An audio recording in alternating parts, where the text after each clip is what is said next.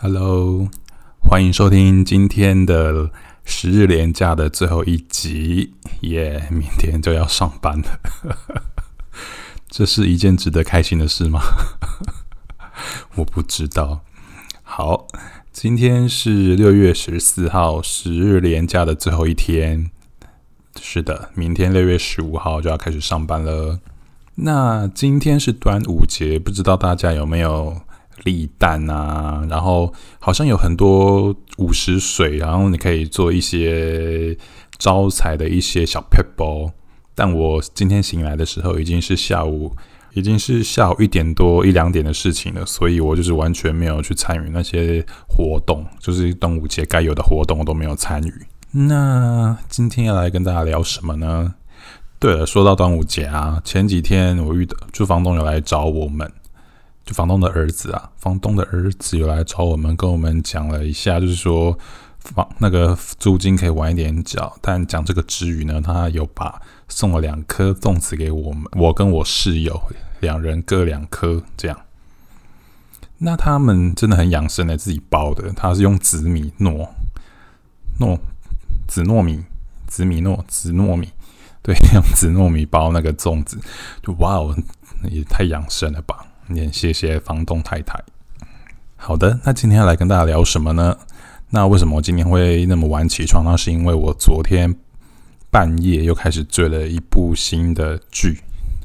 那这一部剧呢，是去年二零二零的一部，算是还蛮优质的一部偶像剧，然后是台语的偶偶像剧。那主演呢，就是孙可芳、宋博伟、林子宏。除了这些新生代的演员之外呢，还有。演技非常精湛的一些资深演员，像是陈雅兰、谢琼轩、龙少华，对这几个人，还有苗可丽也有。我觉得这这部剧虽然只有十集，一集大概四十几分钟，但我觉得他这部剧处理的蛮细节的，只是说他没有办法提到很多每个人的心里的想法。但是我觉得我可以从演员的演技里面可以看出一些端倪，像是苗可丽啊，苗可丽她是她饰演的是她的儿子，就是有点也不太算是被入赘，但是她的儿子就是住进了女生的家里，就是老婆家这样，因为儿子的经济能力没有好到可以买房子，那刚好就是对方的家庭，就是老婆的家庭，就是住在台北，刚好就是可以省掉了。儿子在外面租房子的租租金，对，所以他就是住进了老婆的家里，就而且他们年夜饭还年夜饭还请苗可丽到对方家里去吃，我觉得哇，这个也太，我觉得会答应这件事情，某方面就是，呃，我觉得这件事情的心理素质要很高诶，就是通常。通常啊，依照台湾的习俗的话，通常都是会回到男方的家里去吃年夜饭嘛。那他这一次，他是把就是吃年夜饭是拉到了女生的家里。我不没有说这样不好，只是说这算是一个蛮挑战台湾传统的一件事情。对，那我觉得算是可以接受这件事情的妈妈，真的也是蛮那心理素质要很高，很厉害。对，那另外啊，我从演员名单看到了谢琼轩，有的时候就觉得哇，这部戏一定有他在，就是很厉害。那他总共十集嘛，他每一集都是很多东西都是按照孤独孤独表，就是你敢你敢不敢一个人去做哪些事情啊？就之前我们有聊过一个人的孤独寂寞挑战，对，那他总共十集，就是有十个。你敢不敢一个人做什么事？你敢不敢一个人做什么事？那我刚刚有提到嘛，他们全部都是用台语，台语发音，当然还是会夹杂一些中文跟一些英文，但是它基本上就是以台语发音为主。那我觉得这部剧的一些缺点就也嗯美中不足啦。我觉得也对美美中不足的地方就是他们年轻演员的台语咬字可以再好一些。对，有一些可能。有一些你很明显的感受得出来，他是在背，对，那就是少了一点点情感面了，我就觉得少一些。那如果那一些再补足的话，我觉得这算是一个还不错的一部剧。那其实我有在想说，那为什么他不要把它全程用中文发音，会不会比较好？我觉得依照他们的演技的话，我觉得应该这部剧如果是全部中文发音的话，应该会蛮不错的，情感会比较投入。但是在那些资深演员上面，他们台语发音就觉得哇，怎么那么赞？所以我是觉得说可以国语跟台语夹杂，你就我就觉得就很。就是国语的比重多一些，然后台语的比重也不要就少一点点的话，年轻年轻的演员身上啊，台语比重如果少那一点点，我觉得他整个情感就会被拉的还蛮出来的，我就觉得还蛮不错的。那他本身除了讨论到这部剧叫做《纳西吉雷狼》，若是一个人，那为什么我会昨天突然间看这部剧呢？那是因为我昨天在听那个。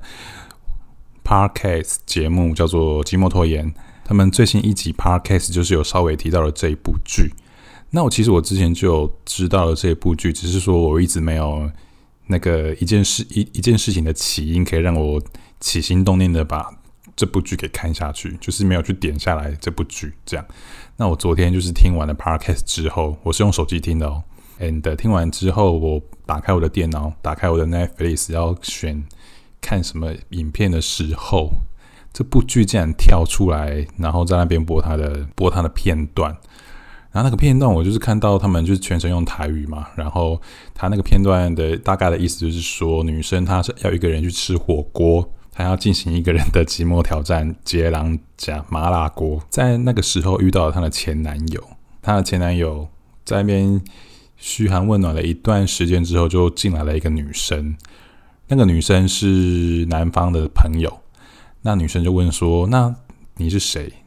那那个男方的男方前男友就说：“哦，他就是他就是嘉他就是嘉颖啊，就是嘉莹就是女主角的在剧里面的名的戏名，孙可芳在剧里面的戏名叫做嘉颖。”然后我我那时候心里在想说：“哦，那这个人就是他的现在的女朋友吗？”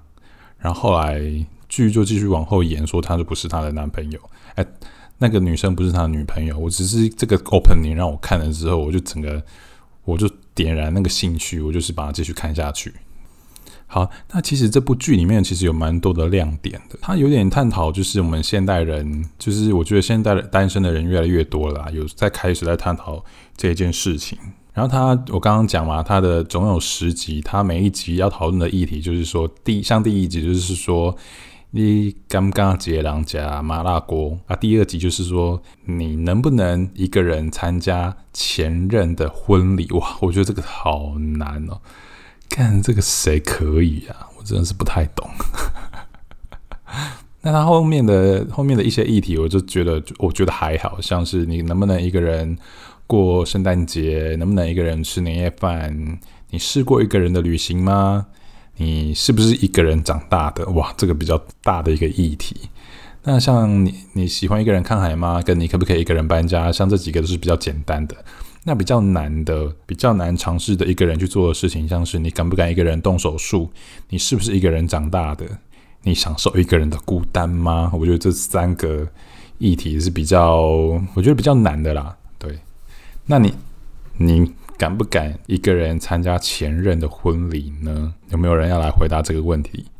欢迎你们到我的 IG“ 寂寞先生的日常”来跟我分享一下，你敢不敢一个人参加前任的婚礼？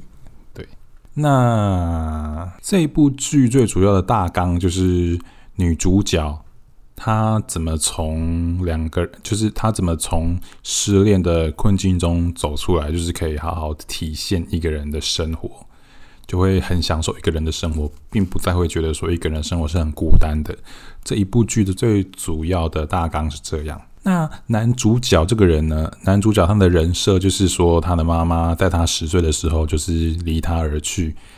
故事大纲是设定说，妈妈就是再婚，嫁了一个有钱的老公，所以他就是必须把他放下，放下他的儿子。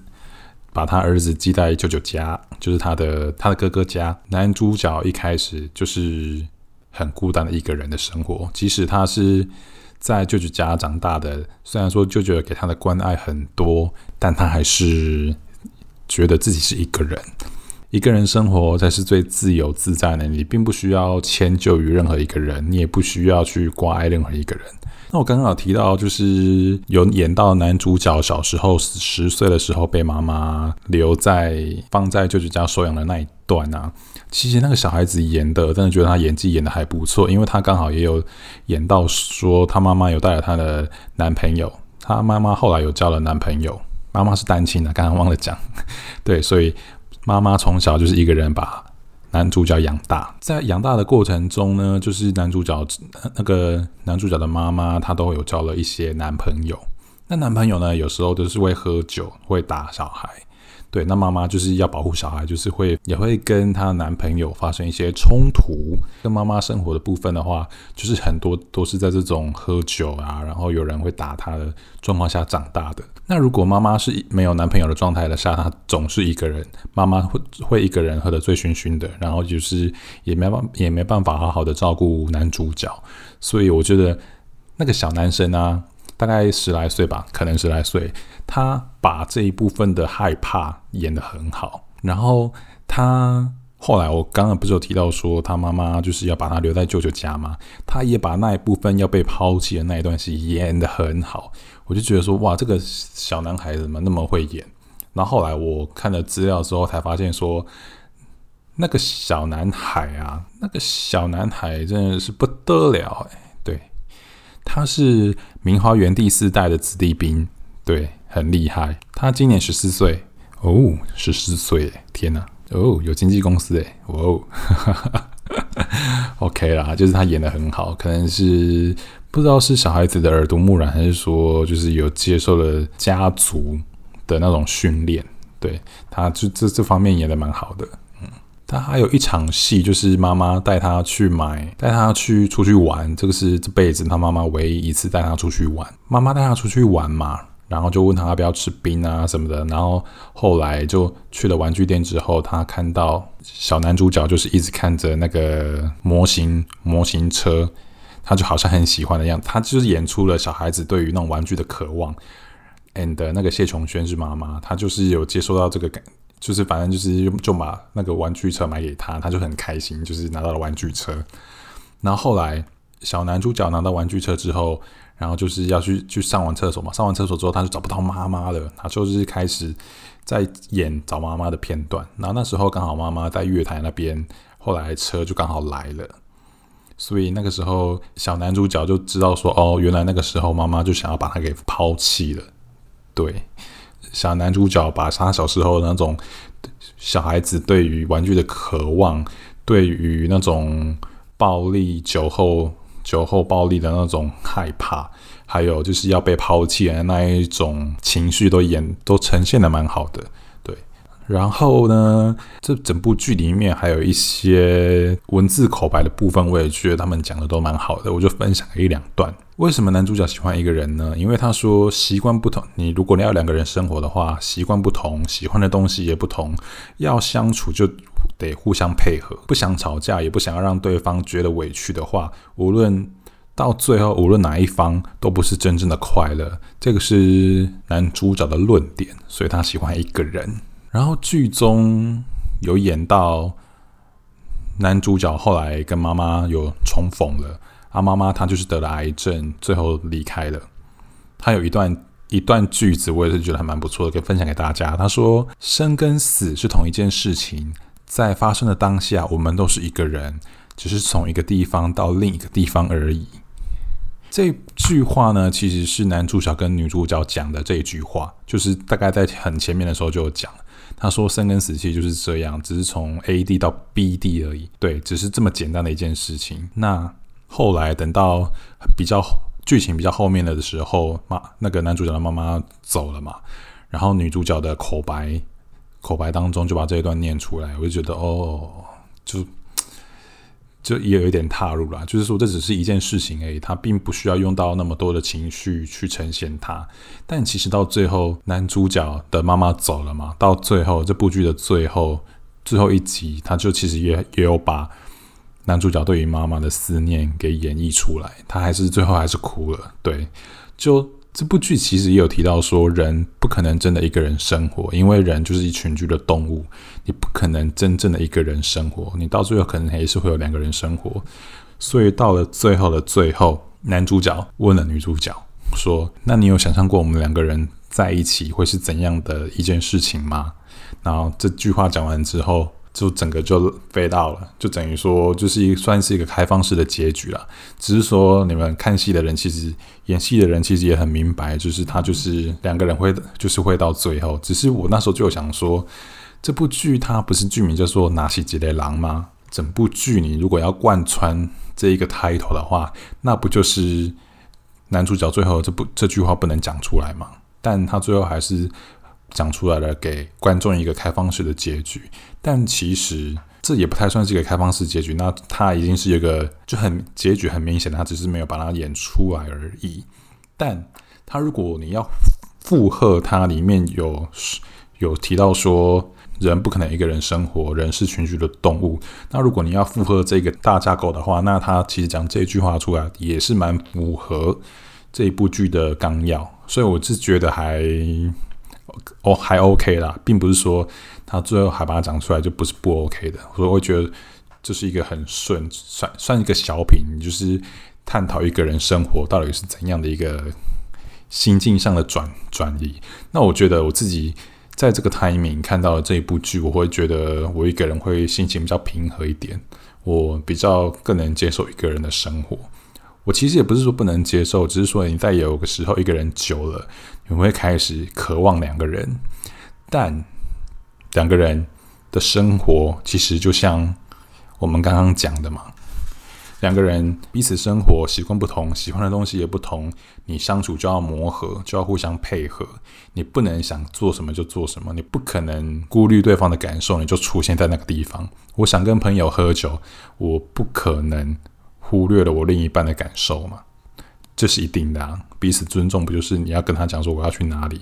那如果对方真的不想让你去，或觉得说你这个 timing 点你出现在那个地方跟别人喝酒，根根本就是不好的事情，那你怎么可能会让它发生？就等于说彼此的磨合了。对啊，那有人懒懒得磨合的，他就是一个一个人一辈子的孤单。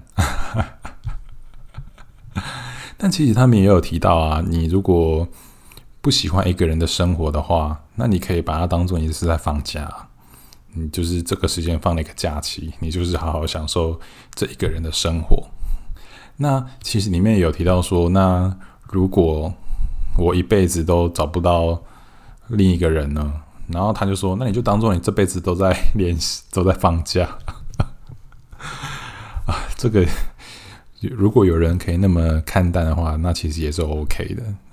人的生活形式不不一定只是说你就是这辈子要跟谁在一起之类的，对，没有感情的生活或许也是生活的一种方式，一种形式，对，选择之一啦。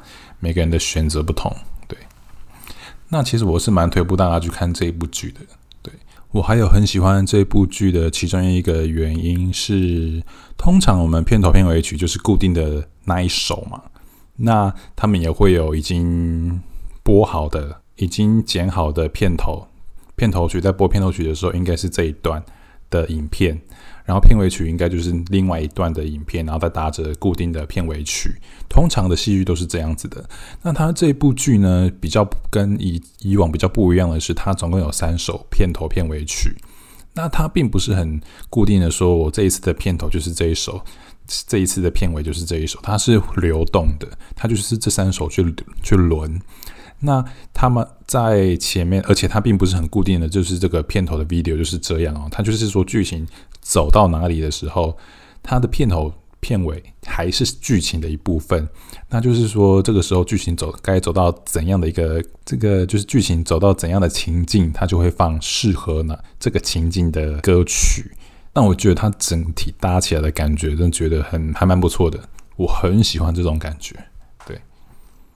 可能是他这一次的歌曲，那个歌片头片尾曲也蛮好听的啦。这一次的片头片尾曲都是英哦，都是台语歌、台语歌，但他会搭配一些英文的词，我觉得算是一个蛮新形态的台语歌的一一个感觉。但是它也有旧形态的台语歌，比较旧的那的部分。是的，就是这样。以上就是我推荐给大家的那些吉雷狼。那以上呢，就是今天的日更啊。那如果大家喜欢的话，就多听；那如果不喜欢的话，我也不勉强。那如果喜欢我们的朋友的话，可以到寂寞先生的日常的 IG 来跟我留言互动哦，或者是到 Apple Podcast 订阅留言。耶，就这样，好了，那我们之后再见，拜拜。